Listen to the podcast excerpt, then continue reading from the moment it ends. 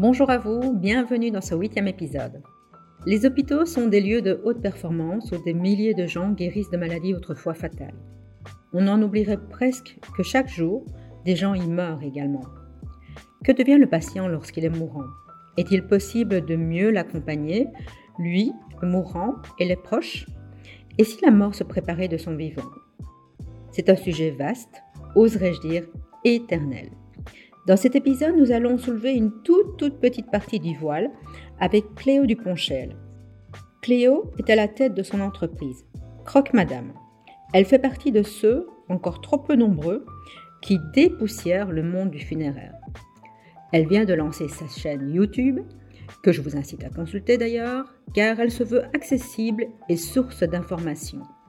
À sa façon, on peut dire que Cléo participe à la littératie en santé, en tout cas, elle veut faire partie de la table des matières du grand livre qui rassemble tous ceux qui prennent soin des autres.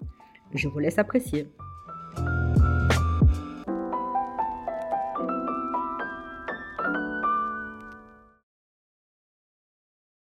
J'ai toujours envie de t'appeler Chloé alors que c'est Cléo. Cléo, faut penser à Cléopâtre. ah, voilà. Tu vois, Cléopâtre et comme ça, ça rend. Ou alors le poisson de Pinocchio aussi s'appelle Cléo. Ok, Cléo. Écoute, euh, euh pour les, personnes qui nous écoutent, je pense que c'est important aussi de, décrire où on est aujourd'hui, avant peut-être même qu'on commence le podcast, parce que moi, je suis arrivée dans un endroit finalement qui est encore en travaux, avec euh, toutes les vitres qui sont opaques. Et donc, est-ce que tu veux nous dire où, on est, où on se situe pour enregistrer ce podcast? Euh, ben Ici, on est dans la future entre, le futur entre de Croque Madame. Donc, euh, c'est mon nouvel endroit. Donc, il va y avoir une partie boutique, une petite salle de réunion où je vais recevoir les familles et parfois faire des ateliers aussi. Et alors à l'étage, il y a les bureaux et de quoi faire une petite, une petite chambre de garde. Et donc euh, ce sera mon, mon nouveau fief. et qui sera opérationnel dans combien de temps? Oh là là, cette question. Plus ou moins. Bah, le 1er décembre. euh, bientôt. Là, on est sur la phase de finition, les décorations et tout ça. Donc euh, voilà, on va inaugurer ça, euh, comme tu disais, en grande pompe, n'est-ce pas? Très bien. Donc on fera ça. On commence les choses un petit peu au milieu ou pas? Je vais pas dire à l'envers, un petit peu au milieu. Donc la première chose, dire, bah, à nouveau, on ne se connaît pas. Euh, on a juste eu euh, quelques échanges. Et moi, je t'ai découverte sur euh, par hasard, hein, mais je pense que c'est pas vraiment un hasard parce que les réseaux sociaux font que quand on s'intéresse à quelque chose, bah, il y a d'autres choses qui arrivent. Et j'ai eu sur mon fil d'actualité un film, un extrait d'un film d'une émission française sur laquelle tu étais invitée. Et, et tout de suite, j'ai été attirée d'une part par le sujet, mais vous étiez plusieurs invités sur le plateau, mais surtout euh, sur la façon dont tu abordais les choses et le ton, je dirais, euh, sur lequel euh, tu t'exprimais. Donc été captivée, euh, parce que c'est le mot, été captivée et j'ai regardé un peu comme on regarde comme ça, omnibilé, et je me suis dit waouh cette fille, hein, il faut que je la contacte parce ah, que j'ai envie, j'ai envie de savoir ce qu'il y a à nouveau encore encore plus derrière. Donc est-ce que d'emblée ce que ce que je te propose de faire, c'est de te présenter. Tu vas évidemment avoir tout toute l'occasion de de nous parler de toi, mais de te présenter brièvement pour entamer. Ça te va ça? Pas de problème. Donc bonjour tout le monde. Je m'appelle Cléo, j'ai 33 ans et donc mon métier, je dis toujours je suis croque-mort, mais le vrai nom c'est entrepreneur de pompes funèbres.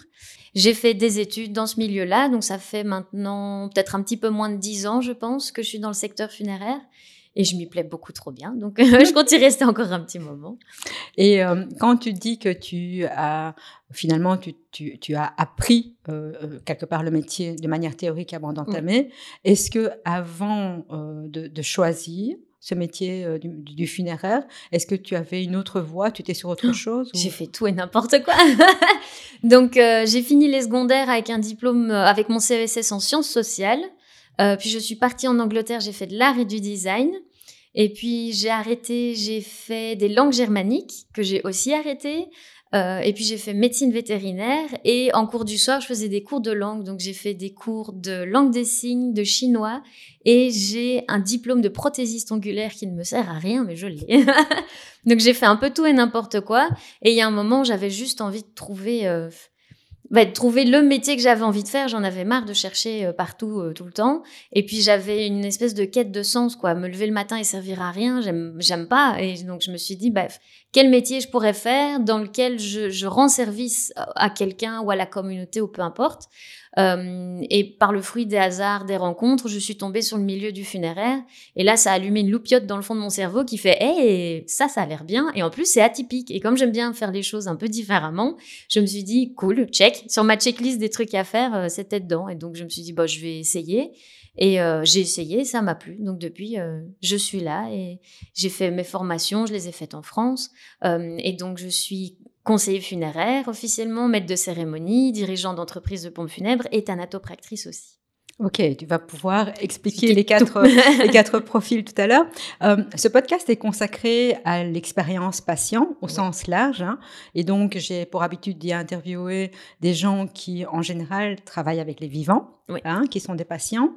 Euh, toi, tu es plus souvent avec les défunts, avec les morts, les ah, personnes ben, décédées, ou, peut-être que tu vas me dire le contraire. Est-ce que pour toi, ça a du sens que euh, je vienne vers toi et, que je te, je te parle d'expérience patient dans ce contexte ou dans le contexte de ton travail?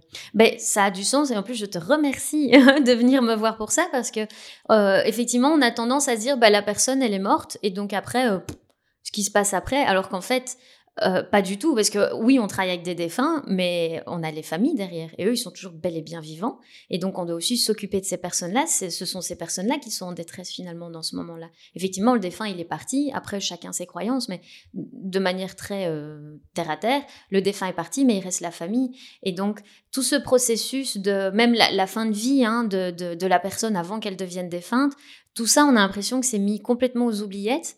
Euh, et, en fait, on se retrouve, nous, euh, nous les, pompes funèbres, à, on, est vraiment à la fin de l'histoire, à la fin du chapitre, et on nous laisse même pas, euh, on n'est même pas dans le prologue ou dans la table des matières, en fait. J'ai l'impression que l'histoire de la personne s'arrête là, on ferme le bouquin, merci, bonsoir, et en fait, tout ce qui se passe après, mais on n'en parle jamais, alors parce qu'on en a peur, parce qu'on n'en a pas envie, chacun a ses raisons, mais euh, il, faut qu'on en parle parce que c'est quand même la seule chose dont on est sûr qui va, enfin, on est sûr que ça va arriver à tout le monde.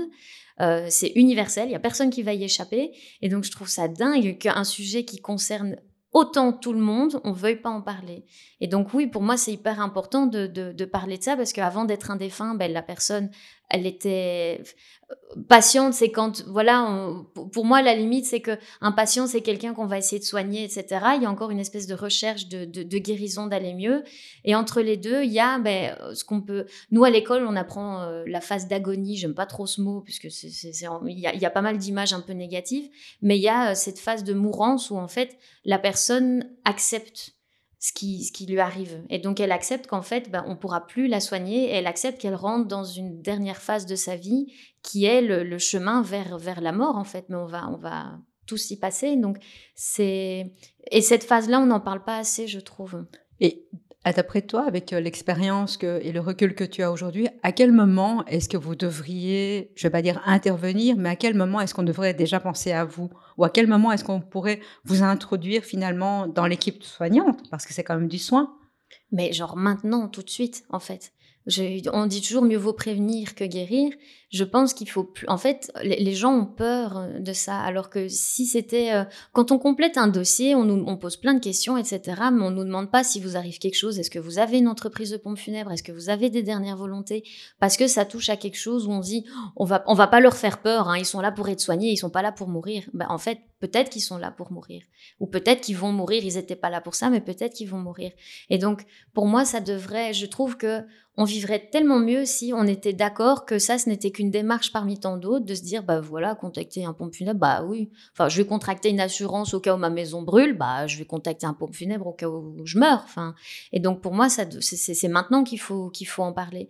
Et donc euh, quand il y a quelqu'un qui, qui va à l'hôpital et qui a un dossier, je trouve que ces questions devraient en faire partie. On, pose la question aux personnes âgées dans les homes.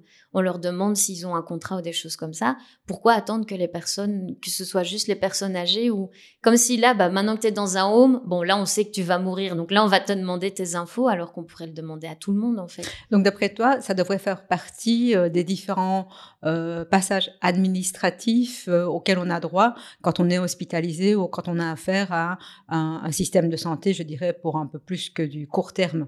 Moi, je trouve que ça devrait. Maintenant, nous, on est dans une société où si vous allez à l'hôpital, vous avez déjà un petit peu peur de vous faire opérer parce que vous savez pas trop ce qui va se passer et que dans votre dossier, on vous demande votre pompe funèbre, votre contrat et tout, bah, les gens, ça les fait flipper et du coup, ils ont pas envie.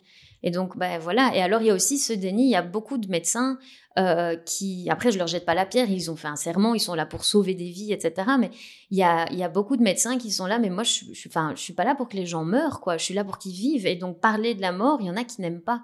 Euh, j'ai quand même pu, dans mon métier, du coup, discuter ou voir euh, des attitudes de médecins. Alors, il y en a qui sont très à l'aise avec ça, on peut vraiment discuter, notamment tout ce qui est palliatif, etc. Et puis, il y en a d'autres où c'est euh, non, non, non, non, moi, je suis là pour soigner les gens, je suis pas là pour qu'ils meurent, donc venez pas m'embêter avec, avec vos, vos, questions, quoi. Et, et donc, qu'est-ce qui pourrait être fait euh, Je me posais en, t'écoutant, j'ai une question euh, très très simple. Est-ce que les pompes funèbres ont une espèce d'association qui pourrait revendiquer justement de parler de la mort euh, oh. à tout moment de la vie? Oh là là. Bah, on a une fédération des pompes funèbres, mais c'est une fédération, donc là, c'est pas. Hum, tout, ce côté euh, aspect vraiment purement euh, communication humain, etc. Je pense pas que ça rentre dans. Je dis pas que ce sont des monstres et qu'ils sont pas humains. Je suis pas du tout en train de dire ça, mais la fédération, elle est là pour régler les litiges, pour sortir un code de déontologie que la moitié des pompes funèbres ne respectent pas. Mais enfin bon, rien, voilà. Euh, mais je, je pense que c'est aux pompes funèbres eux-mêmes à prendre conscience du milieu dans lequel ils travaillent et d'essayer de faire en sorte que leur métier soit plus accepté. Et moi, c'est ce que j'essaye de faire au quotidien, c'est communiquer avec les gens pour leur faire comprendre ben, qu'on a un métier particulier, mais qu'il est hyper important et euh, qu'en fait, on n'est pas juste là à attendre que les gens meurent pour, euh, pour vite les enterrer. On est aussi là quand ils sont vivants et on est là pour qu'ils profitent un maximum, mais pour qu'ils soient bien préparés le jour où ils mourront, parce que ça arrivera. Ouais. Mais justement, tout à l'heure, tu expliquais qu'il y avait plusieurs profils à ta fonction finalement. Est-ce que tu peux euh, les décrire une à une avec euh, voilà. les spécificités, j'ai envie de dire, l'une de l'autre? Donc, euh, conseiller funéraire, c'est un peu le, nom qu'on donne, c'est un nom un peu global. Donc, ce sont les entrepreneurs de pompes funèbres qui vont organiser les funérailles. Donc, ce sont les personnes que vous allez voir quand il y a, a quelqu'un qui est, qui est mort. vous allez voir la personne, on organise tout, etc. La personne qui va vous recevoir et tout organiser, c'est ce qu'on peut appeler un conseiller funéraire. En Belgique, on dit plutôt agent, agent polyvalent de pompe funèbre. Voilà. Ensuite, il y a maître de cérémonie. Ça, sont les personnes qui vont euh, animer une cérémonie, qui vont prendre la parole, accompagner euh, les gens, etc. Ensuite, il y a dirigeant d'entreprise. Donc ça, c'est pour gérer une entreprise. En Belgique, on appelle ça entrepreneur de pompe funèbre. Et alors, il y a thanatopraxie. Ça, ce sont les... En gros, en Belgique, on dit les embaumements. Donc, ce sont les soins de conservation. Donc, euh, ce sont les soins qu'on va, qu'on va faire sur le défunt. Les, trois premiers aspects, on les comprend parce qu'on les voit visuellement quand on a assisté à, à des funérailles, on les voit. Mais la dernière phase, qui est la thanatopraxie, euh, est-ce que tu peux en parler davantage? Parce que je ne sais pas en quoi ça consiste réellement. C'est un peu, on se fait un fantasme par rapport à ça. En tout cas, personnellement, je me fais un fantasme par rapport à ça. je pense que, par exemple, les films qu'on voit, etc., euh, nous donnent une image. Est-ce que toi, tu peux le décrire euh, simplement, j'ai envie de dire? Bah alors, un thanatopracteur ou une thanatopractrice, dans mon cas, c'est vraiment c'est la personne qui va intervenir le plus rapidement. Donc, en fait, notre métier, c'est de nous occuper des défunts. Donc, avant même de commencer à organiser euh, toutes les funérailles, ben, on s'occupe des défunts, on les habille, on les maquille, on les soigne, euh, comme si c'était euh, si un patient. Hein, on prend vraiment soin d'eux. Et alors, la thanatopraxie, il y a deux, deux phases, on va dire. Il y a tout ce qui concerne les soins de conservation et les soins de présentation. Donc les soins de présentation, c'est la fameuse toilette funéraire, mais qui est quand même beaucoup plus poussée que ce qu'on peut voir parfois dans les hôpitaux, les maisons de repos. Euh, et puis il y a les soins de conservation. Ça, c'est un soin. Euh, en, gros, on va remplacer les liquides physiologiques par un produit conservateur, donc qui est à base de formaldéhyde, voilà, qui est pas un produit très très bon. Euh, et donc, moi, j'aime dire que je suis une thanatopractrice défroquée. C'est-à-dire que moi, je continue à faire les soins de présentation parce que je maintiens que c'est hyper important. Mais les soins de conservation, euh, pour le moment, moi, je les fais plus. Et je, dis pour le moment, mais en fait, je crois que je ne les ferai juste plus euh, parce que ce sont des produits chimiques euh, qui sont pas bons pour la santé. Moi, j'ai perdu une partie de mon odorat et maintenant j'ai tout le temps la migraine quand je suis face à ces produits-là. Euh, et puis, c'est des produits qui sont polluants. On peut dire n'importe quoi, c'est hyper polluant. Donc, moi, je me sens mal de me dire euh, le GIEC vient nous sortir un rapport béton en train de dire qu'il faut quand même faire quelque chose pour l'environnement et moi, je vais continuer à injecter des produits. Donc, eh, c'est très intéressant parce qu'on n'imagine pas ça. Mais c'est vrai que finalement, ça va dans la terre et que ce n'est et pas même et quand c'est brûlé, ben voilà. Alors, bon, il y en a plein qui vont dire oui, mais il n'y a pas d'études précises, etc. Bon, il y a un moment, je pense qu'il faut avoir fait 15 ans d'études pour savoir qu'un produit chimique de base n'est pas bon. Euh, et puis moi, j'ai juste vu l'implication sur ma santé à moi et je me dis si rien que moi, ça me fait déjà ça, alors que moi, j'ai pas ça dans mon système, etc. Qu'est-ce que ça fait dans la terre, quoi? Donc voilà, il y en a d'autres qui vont dire, bah, faut voir la balance, bénéfice, etc. Oui, d'accord, mais je, je, là pour le coup, moi, je pense un peu à la planète sur laquelle on vit. Euh, et il faut commencer à en prendre soin. Je pense qu'on est même un petit peu en retard. Et donc, moi, là, ça, ça, ça touche vraiment à une de mes valeurs, qui est la valeur de, de la durabilité. Et euh, moi, ça me va plus de faire ça. Mais par contre, m'occuper des défunts, faire les soins de présentation, ça, c'est une, c'est un de mes moteurs dans, dans mon métier, c'est de me dire que je vais m'occuper des défunts et pouvoir les présenter. Et, et ces soins, ils se font où? Ils se font là où se trouve la personne. C'est-à-dire Alors, généralement, c'est dans une morgue d'hôpital ou ça peut être dans une morgue communale, ça dépend de quelle commune. Euh, ça peut aussi être fait dans un funérarium privé ou parfois même à domicile, ça dépend. Est-ce que ça arrive encore aujourd'hui que euh, tu sois appelé au domicile pour, euh, pour des décès? Alors, dans les grandes villes comme Bruxelles, beaucoup moins. Ça arrive encore de temps en temps, mais vraiment beaucoup moins. Euh, les gens ne gardent plus leurs défunts à la maison. Tout ce qui est veillé, et ça, euh, nous, dans les villes, on, a presque perdu ça. Donc ça se voit un petit peu plus à la campagne, parce que j'ai eu la chance de travailler pendant un an à la campagne en France. Et là, on avait plus de défunts qui restaient à domicile. Mais ici, c'est une habitude qui s'est vraiment perdue. Maintenant, il y a les funérariums, et donc les fameuses veillées, qui ne sont pas vraiment des veillées, c'est plus des visites, euh, elles se font au funérarium. Mais c'est vrai que euh, c'est quelque chose qui s'est complètement perdu, j'ai l'impression. Euh, je crois que la dernière fois qu'on a laissé quelqu'un à domicile, euh, je, me demande même si c'était pas avant le Covid, je crois, donc je sais même plus dire quand est-ce que quand est-ce que c'était. Et, et, oui, c'est vrai que ça, ça s'est perdu. Donc on a plus ce contact avec nos défunts où on se dit ben voilà la personne elle est là et on va rester près d'elle euh, et elle va rester à la maison là où, la personne se trouvait quoi.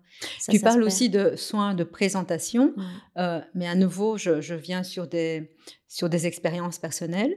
Euh, les différentes euh, visites que j'ai pu faire dans ma vie, le cercueil était toujours fermé. Est-ce qu'il ah arrive que le cercueil soit ouvert? Alors, comment ça se passe? Mais oui, en fait, ce qui se passe, c'est que très souvent, j'ai ce retour-là de gens qui disent Ah, nous, c'était cercueil fermé. Euh, l'entrepreneur de pompe funèbre a dit Non, non, il faut fermer le cercueil. Et en fait, très souvent, j'ai des collègues qui ferment les cercueils parce qu'ils n'ont, soit ils n'ont pas envie, ou soit ils n'ont pas les compétences pour faire des soins de présentation, et donc par facilité, ils ferment le cercueil alors qu'il y a quand même des choses qui existent, il y a des techniques qui existent pour rendre les défunts présentables. Mais donc, il est tout à fait possible de voir un défunt, même pas dans son cercueil, il peut être dans son lit ou, sur un lit dans un funérarium, mais il n'est pas obligatoirement dans le cercueil. Mais cercueil donc, je fermé, pourrais choisir, moi, de dire je ne veux pas être dans un cercueil et je peux être présenté sur un lit et qu'on me mette dans le cercueil après? Oui, tout à fait. Oui, oui. Après, tout dépendra de l'état de la personne, évidemment. Si elle n'est pas présentable, bon, ben là, on va pas traumatiser tout le monde non plus. Mais oui, c'est tout à fait, c'est tout à fait possible. Moi, les présentations en cercueil, je le fais quasi jamais. Je le fais quand soit c'est une demande de la famille ou parce qu'ils veulent assister à la fermeture du cercueil. Donc dans ce cas-là, ils voient la personne dans le cercueil et quand c'est le moment de fermer, ben, on se prépare tous ensemble et puis on ferme le cercueil. Donc là, c'est le moment où les, personnes voient leur défunt euh, dans, un cercueil. Sinon, c'est toujours sur, euh, sur un lit ou, ou, sur une table ou peu importe. Euh, pardon, mais tant que j'étais là, moi, je pose aussi des questions très très techniques. Et la fermeture du cercueil, c'est toi qui fais ça aussi? Oui, oui, oui, oui. Et donc, soit les, gens y assistent, soit pas. Ça dépend un petit peu de ce dont ils ont besoin. Il y en a qui ont besoin de voir le processus jusqu'au bout pour bien intégrer que la personne, c'est bien elle dans le cercueil et qu'on l'a accompagnée jusqu'au bout. Il y a d'autres personnes qui n'ont pas du tout envie d'y assister. Et parfois, ça m'arrive même de proposer aux familles de participer à la fermeture dans le sens où, euh, déjà, pas de visseuse. Moi, je fais pas avec la visseuse devant les gens. C'est pas un meuble hein, qu'on a devant nous. C'est un être humain. Euh, et donc, ce sont des petites vis avec des petites boules. Et donc, euh, les personnes peuvent participer et chacun va mettre la petite vis et la fermer. C'est jamais, c'est jamais imposé, mais c'est proposé. Et parfois, il y a des gens qui se disent oui, j'ai envie de, faire au moins ça, qui soient un petit peu acteurs pendant ce moment-là et de se dire ben voilà, je, participe euh, à ce moment-là. Ton ton, je ne veux pas dire ton logo, mais en fait, euh, ton, tu t'appelles ton nom, oui. hein, je peux dire ça comme ça, c'est Croque Madame. Oui. Hein, et euh, donc, c'est quand même assez particulier. C'est cool. Hein c'est très cool. Et, et donc, j'imagine que si les gens arrivent euh, jusqu'à toi, Ouais. c'est qu'ils sont déjà peut-être un peu open à, à, Ah oui. à voir quelque chose d'un peu particulier ou en tout cas Ouais. de, de hors des sentiers battus, comme je dis toujours. Et, et donc, quelles peuvent être les demandes et comment est-ce que euh, ça se passe? Je ne sais pas, moi, je me dis, est-ce que tu as un catalogue de, de possibilités? Euh, Moi, aujourd'hui, si, si je devais mourir demain, euh, je ne sais pas encore. Je sais que, euh, bon, ben, je, je ne veux pas être enterrée, donc ça, c'est clair, je l'ai déjà formulé de cette façon-là. Mais je n'ai jamais réfléchi vraiment à comment je voulais finalement euh, partir. ouais. Et c'est vrai que depuis que je t'ai euh, rencontré, euh, j- j'y réfléchis vraiment très très souvent. Ah, trop bien. Et je suis contente aussi de pouvoir te poser Ah bah toutes ces questions aujourd'hui pour en savoir un peu plus. Donc, comment ça se passe? Tu as un catalogue, tu expliques.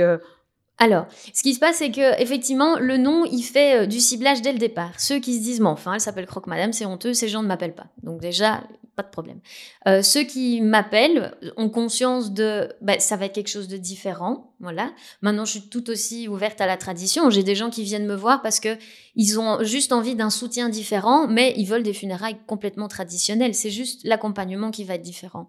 Et après, ben, en fait, alors, oui. je te coupe. Ça veut dire quoi l'accompagnement différent? L'accompagnement, donc, ça va être euh, ben, le, rendez-vous qu'on va faire ensemble, la manière dont on va communiquer, la manière dont on va euh, aussi euh, aborder le, sujet et voir ce qu'on peut organiser.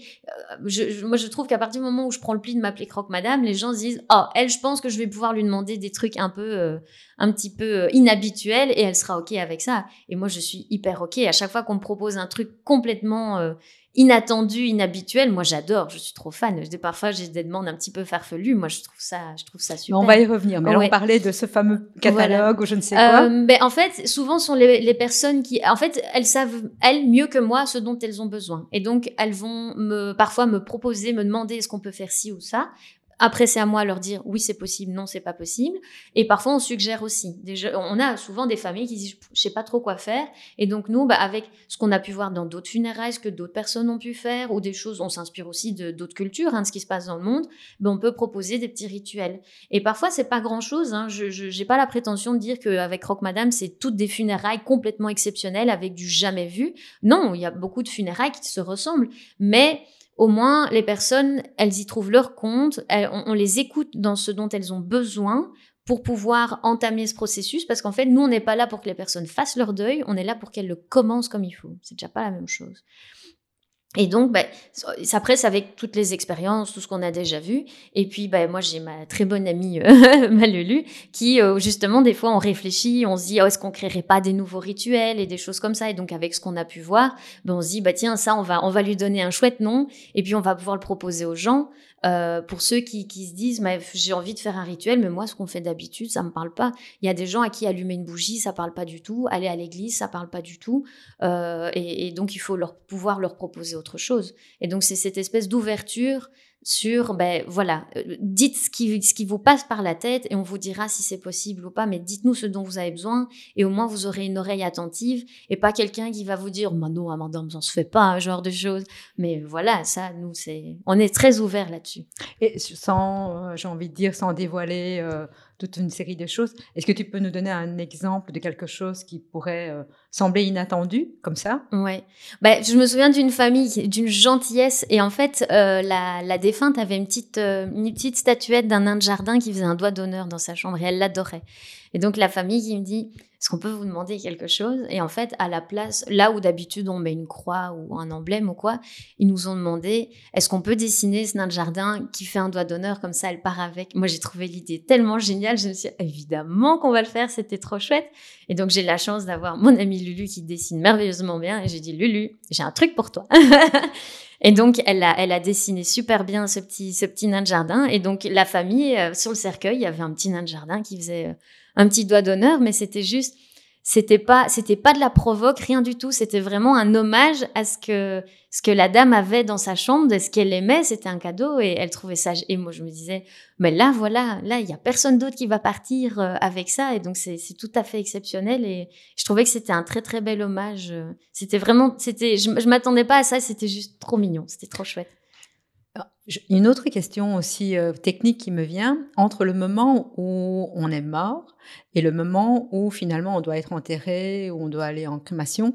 Est-ce qu'il y a un délai euh, qui doit être respecté, en tout cas en Belgique? En Belgique, c'est un délai raisonnable. Donc, qu'est-ce que ça veut dire un délai ah, raisonnable? C'est libellé de cette façon-là? Euh, Oui, le, mot ne me serait jamais sorti de la tête. Il me semble, oui, je peux me tromper, mieux vaut vérifier, mais en fait, non, je me trompe pas. Ça, c'est ma... toujours, je suis toujours, quand on me pose une question, je suis toujours, est-ce que je suis vraiment sûre de moi? Oui, je veux dire, il n'y a pas des, jours qui sont fixes en disant c'est trois jours, six jours. Non, c'est pas comme en France. En France, c'est six jours ouvrables. Point. Voilà. Euh, et si on dépasse les six jours, il faut demander une autorisation à la préfecture. En Belgique, c'est un délai raisonnable. Et donc, ça veut tout et rien dire. Nous, on a fait des funérailles parfois en deux jours. Et euh, le record, je crois que moi, j'étais à trois semaines ou quelque chose comme ça. Enfin, après, tout dépend de l'organisation, puis les frais aussi, hein, parce que parfois, euh, le, fait de, mettre les funérailles plus loin, ben, il y a un séjour euh, à la morgue ou en chambre funéraire, et du coup, ben, les jours qui courent sont payants. Et donc, parfois aussi au niveau du budget, bon. Mais sinon, les, délais, c'est. Moi, j'ai calculé qu'en moyenne, je suis sur, allez, 4-5 jours. Mais, puisque tu parles de tarifs, Quelque chose qui est assez souvent reproché hein, en termes d'expérience patient, surtout quand on est hospitalisé, c'est que finalement, le patient ne sait pas exactement ce qui va sortir de sa poche. On sait que beaucoup de choses sont prises en considération par les mutuelles, par les assurances, etc. Mais qu'en fin de compte, il y a quand même quelque chose qu'on paye. Et euh, souvent, il y a des surprises. Et donc, les patients disent, ben, on nous a jamais dit, ou en tout cas, euh, je n'ai pas osé demander combien ça allait me coûter surtout pour des interventions qui ne sont pas des urgences aussi. Hein. Et, euh, et, donc ici, quelle transparence est-ce qu'on a par rapport aux tarifs justement qui sont, qui sont pratiqués dans le monde funéraire? Est-ce qu'on a euh, justement par rapport au catalogue des chiffres qui nous disent par jour ou c'est un forfait? Comment ça se passe? Bah, En fait, c'est pour ça que moi je dis aux gens de toujours faire une prévoyance parce que ce sont des montants qui sont assez, assez conséquents. Et en fait, normalement, il y a toujours un devis qui est fourni. La famille l'accepte ou l'accepte pas. et sur le devis, on précise, ben voilà, par exemple, la morgue, c'est X euros par jour. Et donc, si on fait les funérailles ce jour-là, ben, faites le calcul, vous saurez que vous devrez payer ça. Donc, normalement, tout doit être mis sur un devis. Mais très souvent, c'est un... comme on n'a pas voulu y penser, ben, on ne s'est pas renseigné sur le prix des funérailles. Et donc, le jour où on a un parent qui décède, ben, en fait, le devis, on se le prend comme une claque dans la tronche, quoi.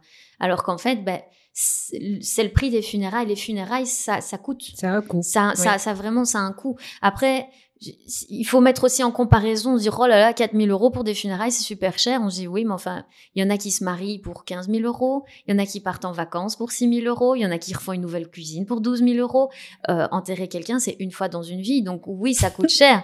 Maintenant, la naissance, ça coûte cher aussi, mais c'est pris en charge. Voilà. Le problème des funérailles, c'est que c'est pas pris en charge. On paye des impôts toute notre vie, et même là, on a, enfin, au tout dernier moment, même là, euh, à Bruxelles, on paye des taxes et des choses comme ça, et on n'a pas spécialement d'aide. Il y a certaines personnes, en fonction de leur statut, qui ont parfois euh, euh, droit à une espèce de petit pécule ou quoi, mais sinon, c'est tout, toute sa poche. Donc c'est pour ça qu'il faut il faut, faut, vraiment faire sa prévoyance funéraire parce que ne serait-ce que pour avoir conscience du prix que c'est, donc savoir combien on va devoir mettre de côté, histoire qu'il n'y ait pas de mauvaise surprise. Euh, et puis pour soulager ses proches. Moi, par exemple, j'ai une assurance, une assurance funéraille. Donc demain, je meurs, mais moi, mes proches n'auront pas à déverser un euro. Tout, tout, tout est prêt. Donc c'est le genre de, choses à faire. Les assurances, on nous oblige à prendre une assurance pour la maison, on nous oblige à prendre une assurance responsabilité civile ou pour la voiture, et on ne nous oblige pas à avoir une assurance pour nos funérailles. Je trouve ça dingue quand même, alors que c'est quand même la seule assurance, on est sûr qu'un jour on va en bénéficier presque. Donc, euh, Et cette assurance, on peut aller la contracter chez n'importe quel courtier ou bien il faut aller dans un, dans un espace funéraire? Comment ça se Alors, ça, c'est une différence. Donc, il y a les assurances euh, obsèques ou assurances funérailles. Ça, c'est un produit d'assurance. Donc, ça, c'est chez un assureur. Et puis, il y a le contrat obsèque. Ça, c'est pas la même chose. Donc, l'assurance, en fait, ça va être le jour où on décède, ben, l'entrepreneur de pompe funèbre va pouvoir envoyer une facture.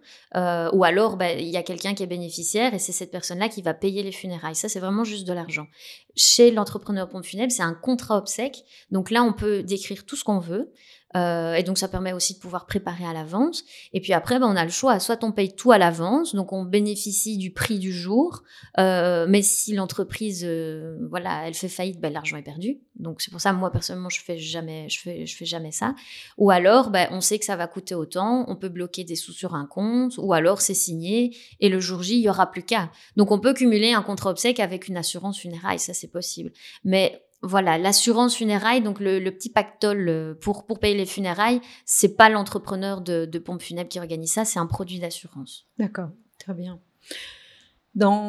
Si je reviens dans le monde des vivants, euh, je dirais que le personnel et les professionnels euh, de la santé sont là pour prendre en charge et le patient qui est malade, évidemment, et les proches. finalement, dans ton job, tu es plus présente pour euh, accompagner les proches du défunt. Est-ce qu'il y a des moments aussi où tu as l'occasion de parler avec le défunt avant qu'il ne soit mort? Est-ce que ça arrive ça? Est-ce qu'on t'appelle avant pour qu'il puisse ou qu'elle puisse euh, euh, en discuter avec toi? Ça arrive. Donc ce sont des gens qui ils savent qu'ils vont mourir. Moi je trouve que c'est une démarche qui moi me touche énormément parce que c'est ce moment-là où les, gens ont conscience, ils prennent conscience qu'ils vont mourir, ils le savent et ils prévoient à l'avance. Et donc, c'est des moments qui, pour moi, sont très, très riches parce qu'ils ont déjà fait un cheminement incroyable de se dire, ben, je sais que je vais mourir. Et là, moi, je suis avec vous et je vais choisir mes fleurs, je vais choisir mon cercueil. Donc, je vais choisir la boîte dans laquelle je serai concrètement. Donc, c'est des moments qui sont hyper touchants. Et oui, ça arrive euh, pas, très souvent, en tout cas, chez moi, pas très souvent. Mais ça m'est déjà arrivé plusieurs fois l'année passée, par exemple. Euh, et donc, comme ça, moi, j'écoute ce, qui, ce que eux ont à dire. Parfois, ils ont juste envie de parler, en fait, et d'expliquer, ben voilà, ma vie, ça a été ça, et j'ai envie qu'on retienne ça, ou j'ai pas envie qu'on retienne ça, ou moi, je veux pas qu'il y ait d'histoire euh, dans ma famille, donc j'aimerais tout organiser, euh, j'aimerais soulager mes proches, etc. Donc, ce sont, des très beaux moments, en fait. Ouais. Mais donc, ça, ça arrive parfois, les gens de leur vivant qui organisent ça à l'avance. J'imagine quand même que c'est une minorité par rapport à tout le reste, malheureusement. Malheureusement, oui. Oui, oui. Après, tout le monde, tout le monde n'est pas, euh, n'a pas une maladie, n'est pas en phase euh, terminale, ou tout le monde ne va pas demander une euthanasie, par exemple. Donc, voilà, c'est plus, c'est plus compliqué. Et là, ici, ces personnes étaient dans un cas où elles savaient qu'elles allaient mourir. Donc, elles ne font que, qu'organiser la suite de, leur cheminement finalement. Que quand bah, c'est des morts inattendues ou quoi, bon bah là les gens ils s'y attendent pas évidemment.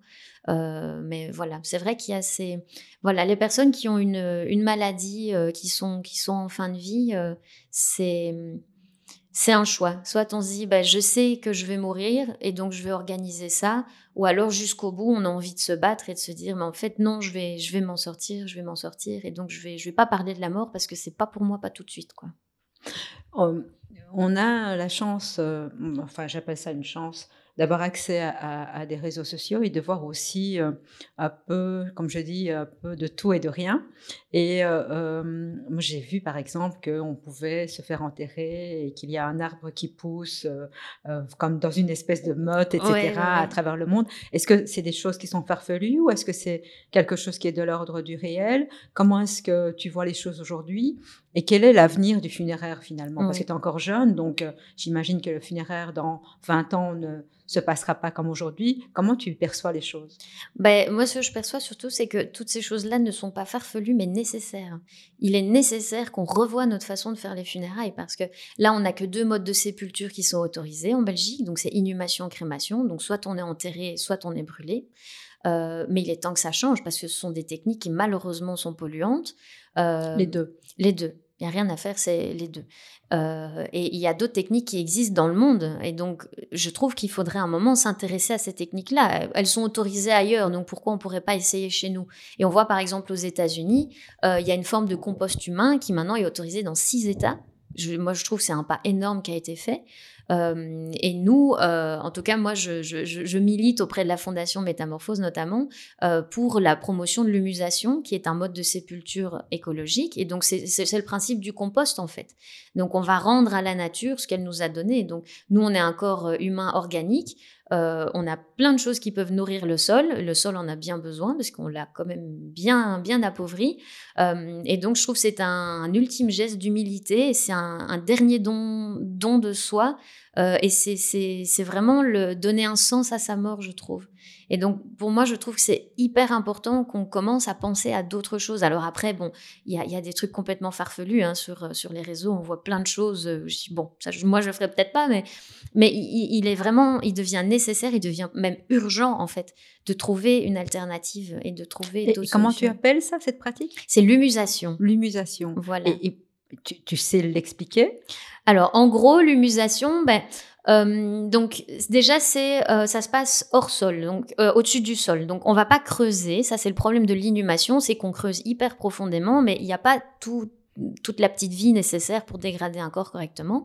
Donc en fait, il y a comme un lit de, de broyats végétaux sur lequel on va poser le corps, euh, le corps mort, qu'on va recouvrir encore de broyats végétaux. Et donc il y a une surveillance pour voir au niveau de l'humidité, de la chaleur, parce qu'il y a une chaleur qui va se créer naturellement. Et donc ce sont tous des micro-organismes qui vont ben, s'occuper du corps euh, et ce qui fait que bah, ça, c'est comme le principe du compost en fait. On, on donne finalement euh, tout ce qui est euh, tous nos déchets verts, on va les mettre, on va les mettre dans un compost et ils vont renourrir la terre. Et après, on a de, de la terre qui est hyper riche. Et là, c'est le principe, c'est de transformer que notre corps en fait nourrisse la terre et ça devient un humus qui est, euh, qui est fertile et qu'on peut réutiliser pour planter des arbres, pour renourrir des sols qui ont été appauvris, ou, ou, peu importe, pour faire tout ce qu'on veut avec, parce qu'on peut faire tellement de choses avec la terre. Et euh, aussi, ce qui est important euh, au niveau du, du suivi et de la symbolique, c'est que la famille récupère une partie de cette terre et peut elle-même décider de refaire pousser quelque chose. Donc au niveau du, du symbole et de l'histoire que ça raconte, c'est quand même c'est quand même autre chose qu'aller au cimetière et dire ben voilà tu vois le, bout de pierre là ben voilà il y a, y a, papy ou mamie là en dessous là c'est un arbre et dire à ses enfants ben regarde c'est un arbre c'est papy il est là avec nous moi je trouve ça super beau quoi et tu dis que ça, alors, c'est déjà autorisé dans plusieurs États aux États-Unis. Alors, c'est une, une forme d'humusation, on va dire. Donc, eux, c'est plutôt mécanique que nous, celle qu'on prône ici euh, avec la fondation, c'est quelque chose de naturel, mais il y a une forme mécanique qui existe, qui est tout aussi intéressante, euh, enfin tout aussi intéressante. Rien n'est mieux que ce que la nature fait elle-même toute seule, hein, mais voilà, c'est aussi intéressant de savoir que ça existe. Euh, et donc, c'est autorisé dans six États. Donc, c'est Recompose qui fait ça aux États-Unis. Et, et, voilà, c'est autorisé. Visiblement, ça fonctionne. Donc, je me dis, pourquoi est-ce que nous, on n'essayerait pas ici, quoi? On a déjà abordé euh, pas mal, hein, finalement, euh, euh, le métier, la pratique, le futur du métier. Mais je voudrais quand même revenir à cette phase qu'on a tous vécue hein, de la pandémie de, de Covid, où on a connu le lockdown et puis on a connu pas mal de décès. Et puis cette interdiction de visite qui s'est aussi parallèlement transformée en interdiction de, de rites funéraires hein, et mmh. d'accompagnement des, des, mourants et des morts.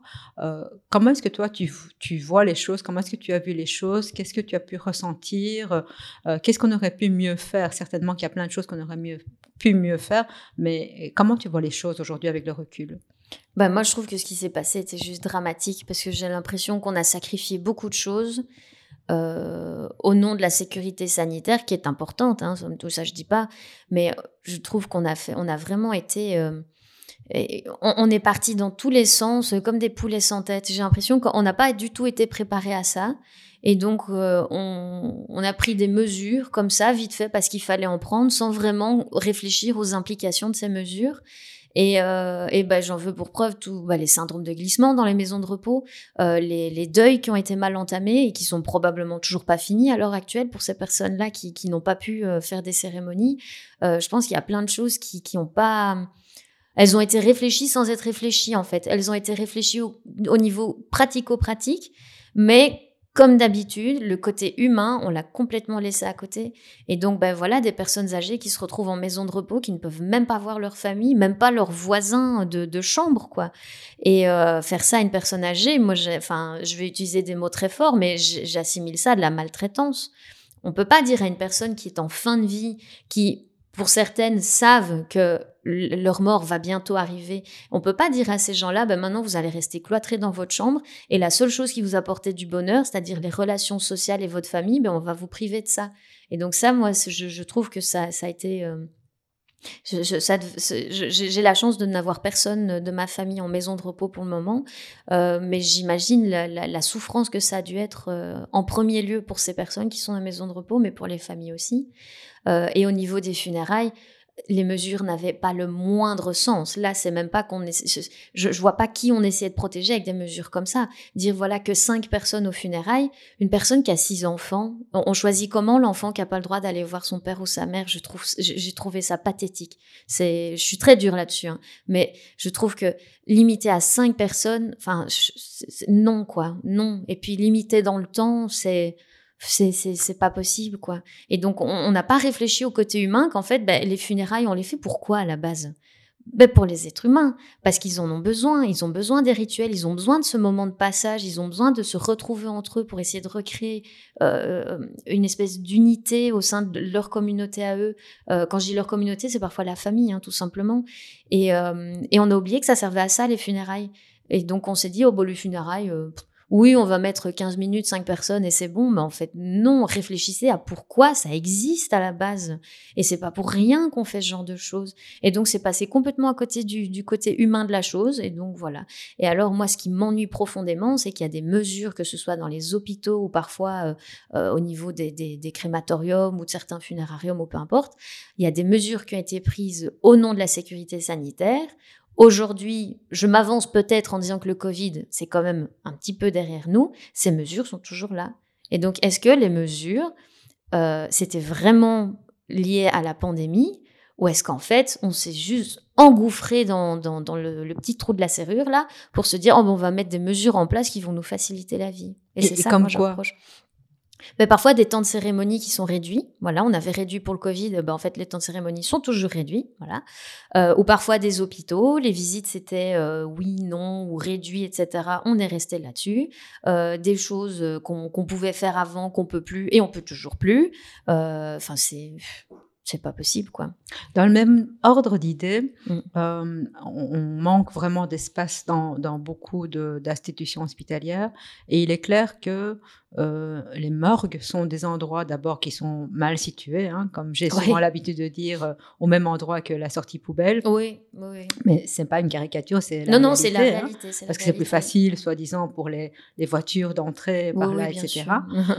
et de plus en plus d'hôpitaux imagine euh, travailler sans morgue et donc avoir un contrat euh, assez efficace avec avec les funérariums, de sorte que le défunt puisse partir tout de suite. Ben justement, je voulais savoir, toi qui es du côté funérarium, finalement au funéraire, comment tu vois les choses, comment tu ressens ces, ces choses-là c'est quoi ton avis là-dessus? Je trouve ça dramatique parce qu'en fait, euh, c'est-à-dire que c'est une forme de privatisation finalement. Donc on va un peu privatiser ça, on va donner ça à des entreprises de pompes funèbres pour qu'elles gèrent ça. Euh, on les donne à qui? Comment est-ce que les familles euh, choisissent? Où est-ce qu'elles ont leur mot à dire? Et ça va être, ça va créer des inégalités incroyable parce que tout le monde peut pas se payer un funérarium et ensuite bah, on meurt à l'hôpital. Moi j'estime que bah, le, suivi est toujours là. Donc quoi vos patients une fois qu'ils sont morts ils n'existent plus et c'est ça que je trouve dramatique c'est on se débarrasse de nos défunts comme des poubelles je comprends qu'ils soient à côté euh, des, poubelles du coup hein. c'est un peu comme ça qu'on les traite mais surtout de, donner la gestion de, cette phase-là entièrement à des funérariums, je trouve, c'est la pire idée du siècle. Ça va créer des inégalités. Les personnes qui peuvent pas se payer de funérarium, elles vont faire comment? La morgue, c'était encore un des derniers moyens de pouvoir permettre à des gens qui n'ont peut-être pas beaucoup de sous de pouvoir voir leurs défunts. Euh, et en plus, il faut voir sur quelle entreprise de pompe funèbre on tombe aussi, hein, parce qu'il y en a qui sont très honnêtes et qui font leur boulot avec beaucoup de cœur, mais à l'inverse, il y en a où c'est il y en a que pour l'argent et donc pas d'argent, pas de défunt. Enfin, tu peux pas voir ton défunt si t'as pas les sous pour payer une toilette et puis pour payer euh, le séjour en chambre funéraire, etc. Et donc moi je trouve ça dramatique. Puis, enfin, essayer de, de, se dégager de ses responsabilités, euh, c'est un hôpital, c'est un endroit où on meurt. Et à un moment, il faut l'accepter. Et donc, il faut prévoir un endroit pour les personnes qui sont décédées. Je trouve que ça fait partie du service. Je trouve ça un peu facile que dès que la personne, elle meurt, on s'en débarrasse. Euh, comme si ça avait jamais existé, bah, la famille, euh, et puis la transition, quoi. La famille, elle voit son défunt à l'hôpital, et du jour au lendemain, on dit, ah ben maintenant, tu vas devoir aller là-bas parce qu'il se trouve là-bas. Mais laissez le temps aux gens d'accuser le coup et d'atterrir un peu, et de eux faire le choix d'aller le voir dans un autre cadre ou quoi. Mais il faut laisser ce service disponible, euh, disponible aux gens, quoi. Juste pour nuancer, peut-être que ce que je pourrais ajouter, c'est que par rapport à, ces endroits, c'est finalement, c'est toujours un problème de financement. Hein. Bah, toujours. Euh, et, tu disais tout à l'heure que euh, on, on, avait des primes de naissance, mais on devrait peut-être avoir une prime de mort bah, il serait qui inclut alors euh, effectivement une partie de, de, des frais funéraires et, et, une partie aussi de ce qui se passe à l'hôpital. Ça permettrait effectivement de d'englober tout ça là-dedans. Bah après, oui, voilà. Après, le séjour à la chambre mortuaire, il est payant, donc c'est pas comme si c'était un service gratuit. On ne demande pas ça non plus, mais juste assurer le service jusqu'au bout. Enfin, je, je, ça, ça, je trouverais ça normal. Je trouverais ça vraiment normal. Mais bon. Après, oui, c'est bah, question de financement, d'organisation. Et puis parfois, on profite d'un changement de euh, je ne sais quoi, direction, changement de lieu ou quoi pour hop, zoup, on a la morgue, elle a disparu dans le processus. Euh, ou parfois bah, du personnel qui va pas être remplacé ou des choses comme oui, ça. Oui, probablement. C'est toujours un problème d'espace et de ressources. Hein. Euh, on manque vraiment d'espace dans les hôpitaux et, c'est vrai que quand on, on, fait des travaux pour, pour tel ou tel service ou carrément qu'on reconstruit un nouvel hôpital, hein, ça, c'est plus rare, mais ça arrive encore, mm. c'est de prévoir quand même cet espace et de le prévoir peut-être à un étage. pourquoi pas plus plus visualisable que, bah, tellement, au sous-sol euh, bah, avec les entrepôts. Voilà, c'est pas toujours à côté des poubelles, mais c'est vrai que c'est au sous-sol avec les, les, achats. Au fin fond du sous-sol. Nous, on capte pas hein, le téléphone là. Euh, quand euh, moi, quand je vais, il y a des hôpitaux, si je vais faire une toilette, on sait que pendant deux heures, on sait pas me joindre parce que je suis au 36e sous-sol, quoi. Et donc il y a des hôpitaux qui sont modernes, qui sont nouveaux. Bah, ils ont été mettre la morgue là-bas dans le fin fond, fin fond d'un parking ou fin fond d'un sous-sol ou je sais pas quoi. Il y en a, c'est des labyrinthes pour accéder à la morgue, quoi. Donc je me dis rien que ça, pourquoi pas, pas mettre ça à un endroit où c'est facilement accessible Enfin, faciliter un petit peu euh, la vie aux gens aussi. Voilà, on a perdu quelqu'un qu'on aime, on n'a pas forcément envie de se perdre dans les méandres d'un parking pour aller voir sa maman, quoi. Je trouve ça, euh, ça fait partie de, de, de l'expérience en général. Absolument. Rien que le fait d'avoir un accès agréable, si je peux mettre plein de guillemets autour, et, facile vers la morgue, rien que ça, ça fait partie du processus de se dire oh ma maman, on a été la mettre euh, au moins trois dans le fin fond d'un sous-sol, ça fait vraiment, on l'a cachée très très long, on voulait pas la voir. Je trouve ça, je trouve ça moche, je trouve ça vraiment moche quoi. Pour revenir à quelque chose de plus euh, justement positif, euh, si tu devais expliquer un un, rite euh, funéraire, j'appelle ça comme ça, moi, un rite funéraire euh, où il y avait, malgré la mort de quelqu'un, de quelqu'un auquel on tient, d'une personne à laquelle on tient, euh, quelque chose de joyeux. Est-ce que tu pourrais à nouveau nous, nous, partager ça? Une, fois où tu as vécu quelque chose de, de gai finalement Ah oui, bah après il y a, y a, souvent des moments où parfois on sourit ou parce qu'il y a des témoignages qui, qui parfois sont volontairement amusants. mais là c'est un moment qu'on a a vécu avec mon amie Lulu donc elle m'a accompagnée à, une cérémonie. Et en fait, sur papier, c'était le scénario de la mort dramatique. C'était une jeune fille, la mort est arrivée très vite, on s'y attendait pas vraiment. Euh, en tout cas, la famille s'y attendait pas vraiment.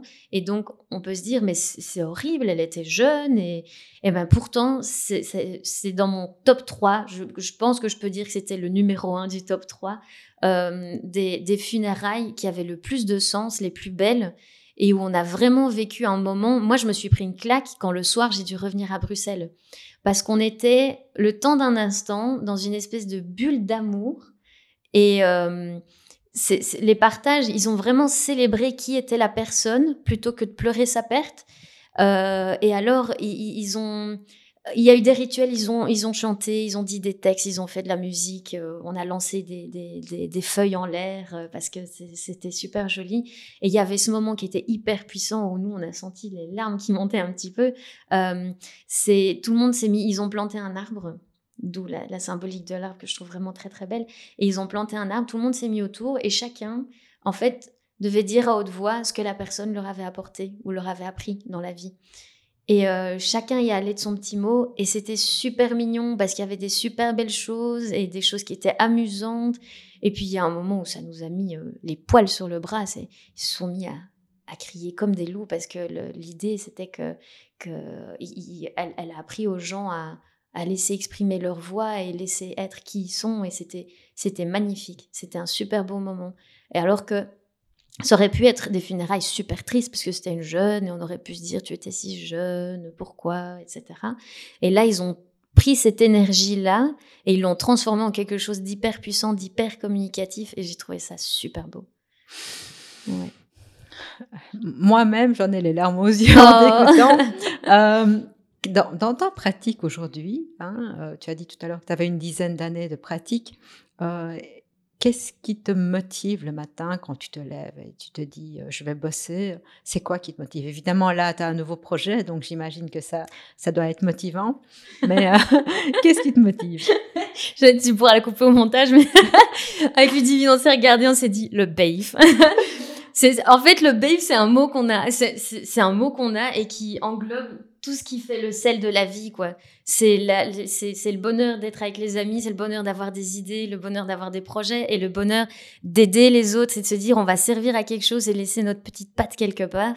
Et euh, c'est juste l'envie de changer le monde, en fait. Et en pourquoi t'appelles ça, le babe Je sais pas, c'est venu C'est un, d'un un délire mot comme ça qui est arrivé. Je euh. sais pas. Et moi, un jour, on m'a dit ce mot-là. Je me suis dit, c'est bon, je l'adopte.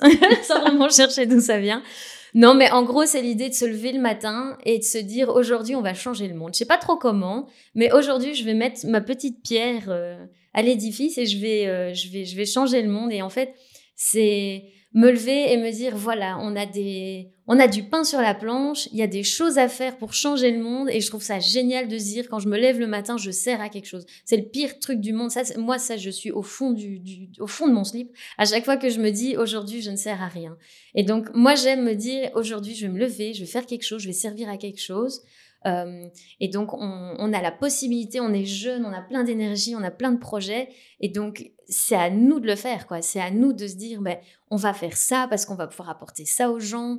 Euh, on a une idée. Et puis, on n'a qu'une seule vie. Nous, on a envie de s'amuser aussi. On a le droit. C'est pas parce que je- j'enterre des gens que j'ai pas le droit de m'amuser. Et donc, je me dis, ben, ce projet-là, non seulement il fonctionne bien avec mes projets de mon métier, mais en plus, je vais m'amuser. Évidemment que je vais le faire. Et donc, c'est cette idée de se lever le matin et de se dire, ben voilà, aujourd'hui, je vais faire quelque chose de chouette. Et en plus, ça va pouvoir aider les gens, la planète, la communauté, peu importe. Donc ça, c'est super. Après, je dis pas que tous les matins, je suis contente de me lever. Déjà, de base, me lever le matin, j'aime pas.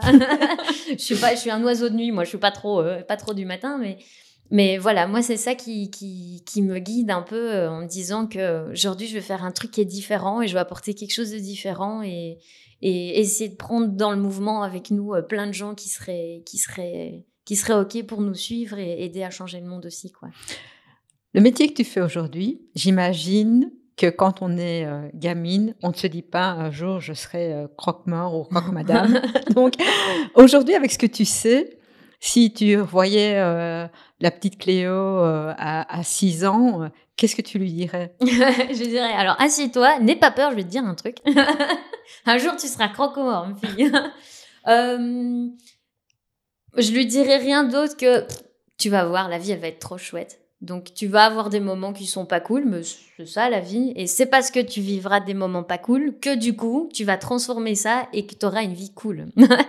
et donc, je lui dirais juste d'avoir confiance et de, de, laisser la vie faire. Et, quand je vois les, choses pas chouettes qui me sont arrivées dans ma vie, on a tous des choses pas chouettes, on a tous nos parcours. Euh, je reviendrai dessus pour rien au monde? Parce qu'en fait, ce sont ces moments-là de ma vie où je me suis sentie suffisamment mal que pour me dire maintenant, j'ai pas d'autre choix, je dois rebondir. Et donc, c'est là où j'ai trouvé la force de rebondir et de faire d'autres choses. Et donc, je, je recommencerai pas. Moi, si, si je devais refaire la même chose, je ferais, je exactement la même chose. Parce que c'est ça qui m'a amené là où je suis aujourd'hui. Et moi, ma place, elle est là aujourd'hui. Je veux pas être ailleurs. Moi, je suis tellement bien là où je suis euh, que voilà, je lui dirais t'inquiète, tout ira bien.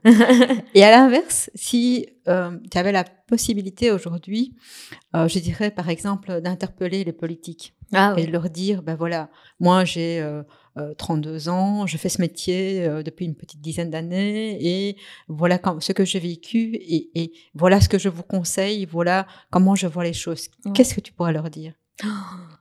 Est-ce que vous avez une semaine à me consacrer? Parce que s'il faut commencer comme ça, il y a tellement de choses à changer. Disons deux choses. Deux choses. Un, le mode de sépulture. Il faut qu'on trouve une solution parce que là, c'est notre planète qui en prend un coup. Euh, et en plus, d'un nouveau mode de sépulture va découler plein de choses, des nouveaux rituels, des nouvelles façons de, de considérer l'être humain, de considérer notre, notre santé au quotidien, notre manière de consommer aussi. Donc pour moi, ça, c'est hyper important parce que ça va faire effet boule de neige avec plein de choses. Et une autre chose, euh, il faut remettre de l'ordre dans le milieu du funéraire. hein parce que c'est un peu c'est un peu la foire. Les réglementations elles existent que euh, et quand elles existent parfois elles sont pas respectées ou chacun fait à sa sauce. Et il y a ça manque beaucoup trop de transparence. Il y a encore plein de de plein de pratiques qui ne sont pas acceptables et qui existent. Et le problème, c'est que ça entache un peu la profession. Et donc, les collègues, parce que j'en ai, j'ai des collègues qui sont incroyables et qui aussi essayent vraiment de, de, faire des choses de manière humaine et tout. Ben en fait, nous, on se reprend toutes les éclaboussures euh, dans le visage parce que ce que les autres font de mal, ben, en fait, tout le monde prend cher, quoi. Et donc, je trouve que ça, ça réduit euh, à néant un peu les efforts de tout le monde. Et donc, voilà, moi, c'est le nouveau mode des sépultures et, euh, et, et, remettre un cadre dans, dans ce milieu-là, quoi.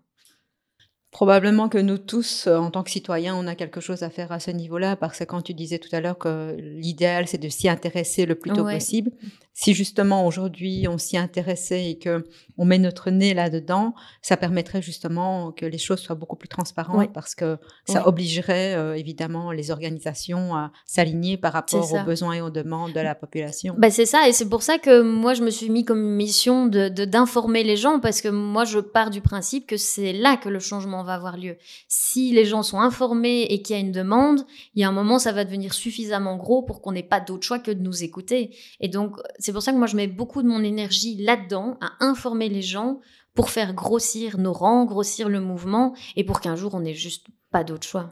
Mais tu as entamé une chaîne YouTube. Oui. Et comment est-ce que tu, tu penses que tu vas pouvoir la, justement la propager, cette chaîne? Parce que pour qu'on tombe sur toi, Ouais. évidemment, si euh, on veut se faire les ongles ou ce genre de choses, il y a plein de trucs, il suffit de Ouais, chercher, ouais, mais qui va nécessairement penser à aller chercher des informations justement sur le funéraire? Comment tu comptes promouvoir cette chaîne YouTube? Bah en fait, on commence petit, donc c'est le réseau, la puissance du réseau, ça on le dit toujours. Donc déjà, ça va se partager, ça va savoir, etc.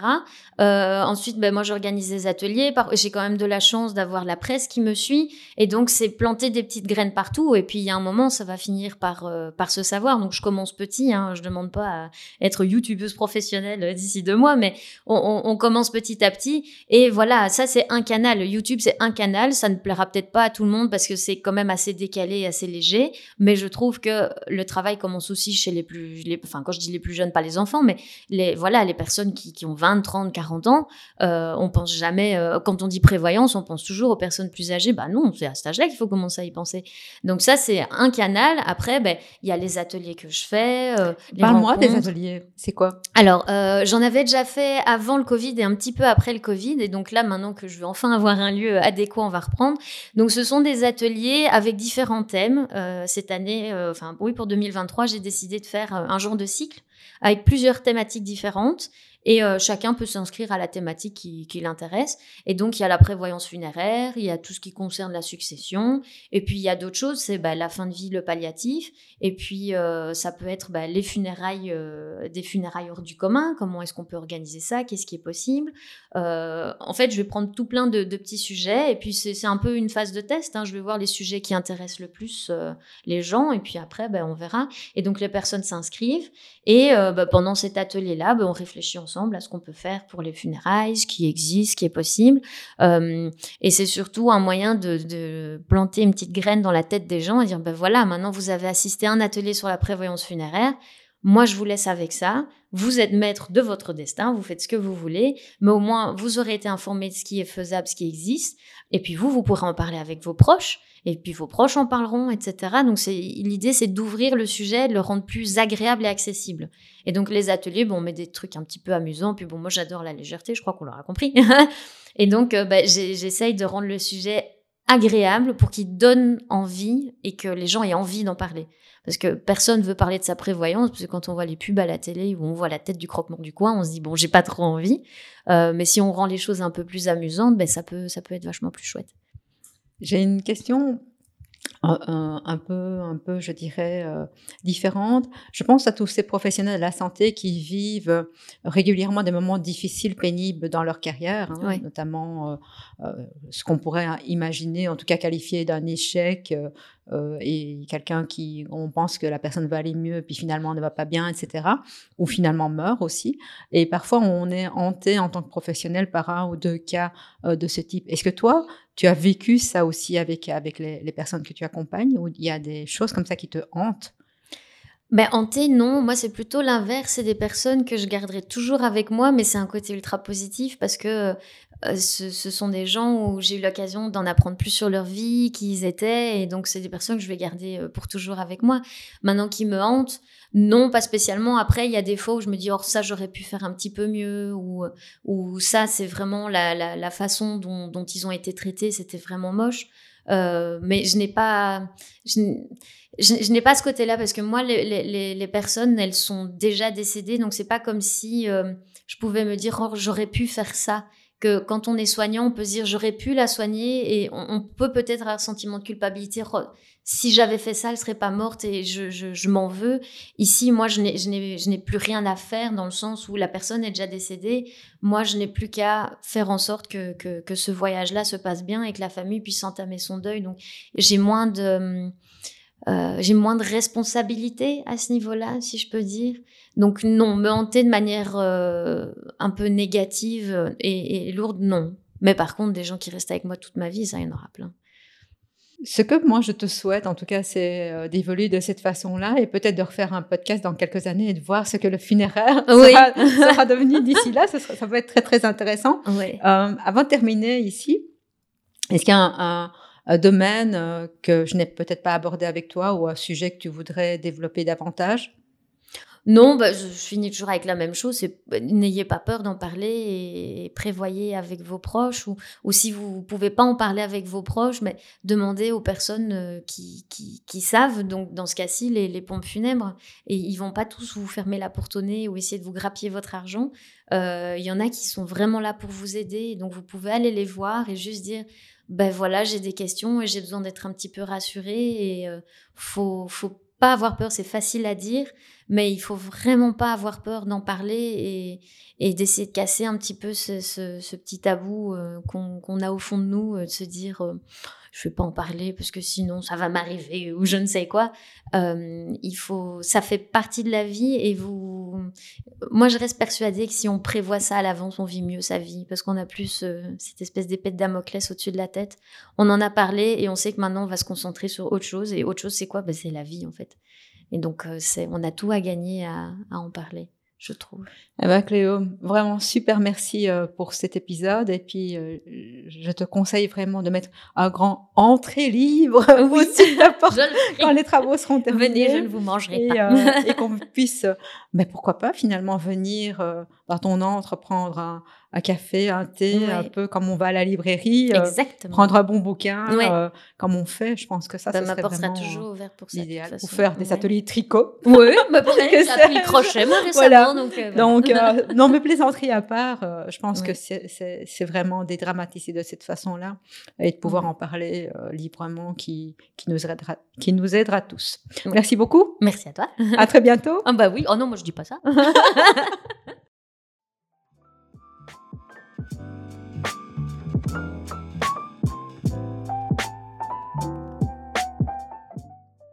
Et voilà, nous quittons Cléo et la laissons à ses nombreux projets ateliers, salons thé, éducation des vivants. Le podcast de SPX ambitionne d'aborder tous les sujets de l'expérience patient et la mort en fait incontestablement partie. Comme d'habitude, je serais enchantée de lire un commentaire sur une plateforme euh, d'écoute qui est la vôtre d'ailleurs. Et si vous aimez, likez avec des étoiles et surtout, surtout, partagez dans votre communauté. Pour nous, c'est le plus important, c'est le partage. Je suis Solang Strega et je vous retrouve bientôt dans un autre épisode du podcast de SPX, l'association qui partage toutes les initiatives qui améliorent l'expérience de vos patients.